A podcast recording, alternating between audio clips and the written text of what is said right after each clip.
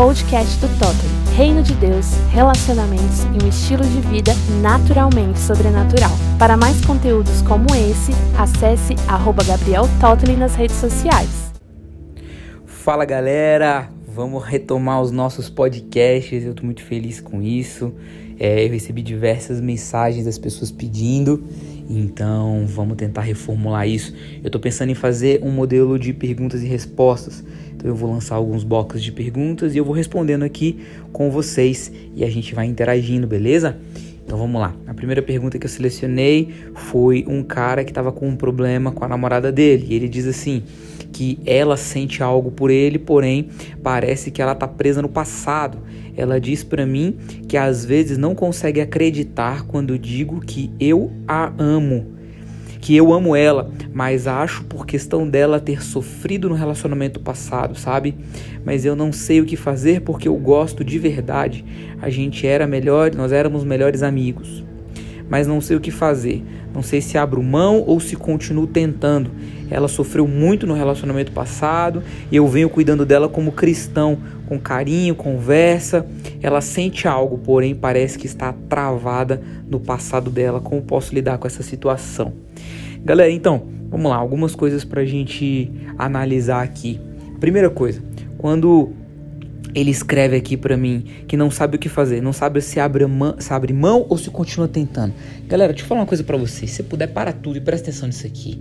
Vamos parar, pelo amor de Deus, com essa história de, cara, as coisas estão difíceis, eu não sei se eu abro mão. Que loucura é essa? Você quer desenvolver um relacionamento sólido e todas as vezes que você encontra uma dificuldade, a primeira coisa que vem na sua cabeça é: eu não sei se eu desisto. Eu não sei se eu abro mão. Que loucura! Imagina você tá casado, aí você passa uma temporada de brigas com a sua esposa e agora você fala, ah, não sei se eu abro mão. Não, não, não.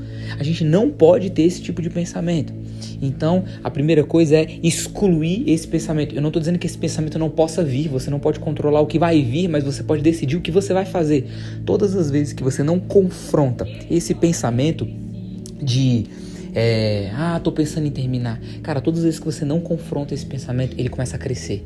Ele começa a se instalar e a crescer dentro de você. Então vamos lá. A segunda coisa é, ele está dizendo que ama ela, ele está dizendo que cuida dela e que ele identificou que ela tem um trauma de um relacionamento passado. Primeira coisa que eu perguntaria é, ela também identificou que é um trauma do relacionamento passado? Porque ela é que tem que se tornar consciente disso. É claro que ele também, mas ela, uma vez que se torne consciente de que ela está presa num trauma do relacionamento passado, ela vai começar a parar de exigir que ele faça cada vez mais coisas para provar o amor, porque na verdade é um saco sem fundo mundo.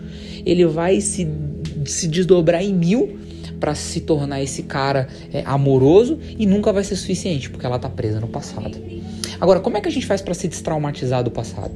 A nossa memória, todas as vezes que a gente vai para algum lugar novo, a nossa memória vai tentar acessar memórias antigas que nos remetam àquele mesmo ambiente. Então, ela está entrando em um relacionamento com ele, o que, que a memória dela vai fazer? Vai buscar as informações do relacionamento passado. Se eram relacionamentos de dor, de trauma, ela, o, o próprio cérebro dela vai dizer que agora ela vai passar por dor e trauma. Como é que a gente faz para desprogramar isso? A gente precisa dar para o nosso cérebro novas experiências, novas informações agora positivas, para que ele possa substituir a memória negativa por uma memória positiva. Isso demanda tempo, isso demanda esforço. Então ele vai ter que continuar sendo esse cara incrível que ele narrou aqui para mim, dizendo que ama, que cuida dela, até que ela se desprograme. Depois de um tempo, eu já falei isso para vocês, depois de um tempo, é, quando esse sentimento visitar o coração dela, ela vai ter que dizer assim: opa, peraí, eu já dei tempo para me desprogramar. Então eu não posso continuar imputando a ele esse tipo de penalidade. Ele já fez a parte dele, agora é comigo. Beleza? Mas aí, para a gente poder fechar nosso podcast de hoje, eu quero puxar um último gancho. Ele diz aqui no finalzinho que não sabe como lidar, como posso lidar com essa situação. Ele fala assim: a gente congrega na mesma igreja, eu trato ela com todo o amor do mundo. Tem uma hora que ele fala aqui, é, que eu já tinha lido para vocês. Isso é um trauma do relacionamento passado e eu venho cuidando dela como cristão, com carinho, conversa. Ela sente algo, porém parece que está travada. Eu quero fazer duas observações aqui. A primeira é cuidado para não entrar na síndrome do Salvador. Tem um podcast inteiro falando só sobre síndrome do Salvador. Ele, ele tem que tomar cuidado para não achar que ele agora é o responsável por salvar ela, o responsável por tirar ela desse trauma, o responsável por resolver a vida dela, porque isso vai criar um relacionamento disfuncional. Isso vai causar um desequilíbrio.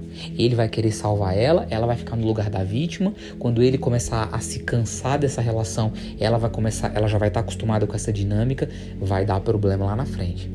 Mas para fechar, ele diz assim que ele conversa com carinho e que ela sente algo, porém parece que tá travada no passado. Cara, peraí. Gente, você sabe, eu sou casado. Eu não digo para vocês que a Natália sente algo por mim. Eu digo para vocês que a Natália me ama. A Natália me escolheu. Olha quando ele diz ela sente algo. Sabe o que me parece? Será que essa mulher realmente gosta dele? Eu, eu, eu, não tô, eu não estou aqui querendo levantar a bola de que ela tá com ele por interesse. Não, não, não, não. Mas eu tô dizendo para vocês que a gente precisa começar a identificar se realmente a gente tá lutando sozinho essa luta, a pessoa que tá com a gente, ela realmente quer estar, tá, porque às vezes a gente botou na cabeça que a pessoa disse um dia ah, que eu gosto de você. Tudo bem, Gostar é uma coisa, mas e aí? Essa menina tá disposta a lutar por ele, como ele está disposto a lutar por ela? Porque às vezes ela estava traumatizada do relacionamento passado, ela tá carente, ele chegou tratando ela bem, ela falou: "Ah, tá bom, vamos tentar". Só que esse vamos tentar é tipo assim, tá, eu até até gosto de você, te acho legal, mas eu não te amo, eu não decidi por você. Então são coisas que a gente precisa pensar. É, são coisas que a gente precisa identificar. A gente tá na síndrome do Salvador, lutando sozinho nessa relação. A pessoa que tá com a gente, na boa, ela decidiu pela gente, porque a gente tem que estar com as pessoas que têm os mesmos princípios e valores. Mas a pessoa que a gente decidiu escolher, a gente pode ter os mesmos princípios e valores. Se a pessoa não quiser estar com a gente, se ela não tiver escolhido por nós, não adianta a gente ficar lutando sozinho, porque a gente vai remar, remar, remar, remar e no final a gente vai se cansar.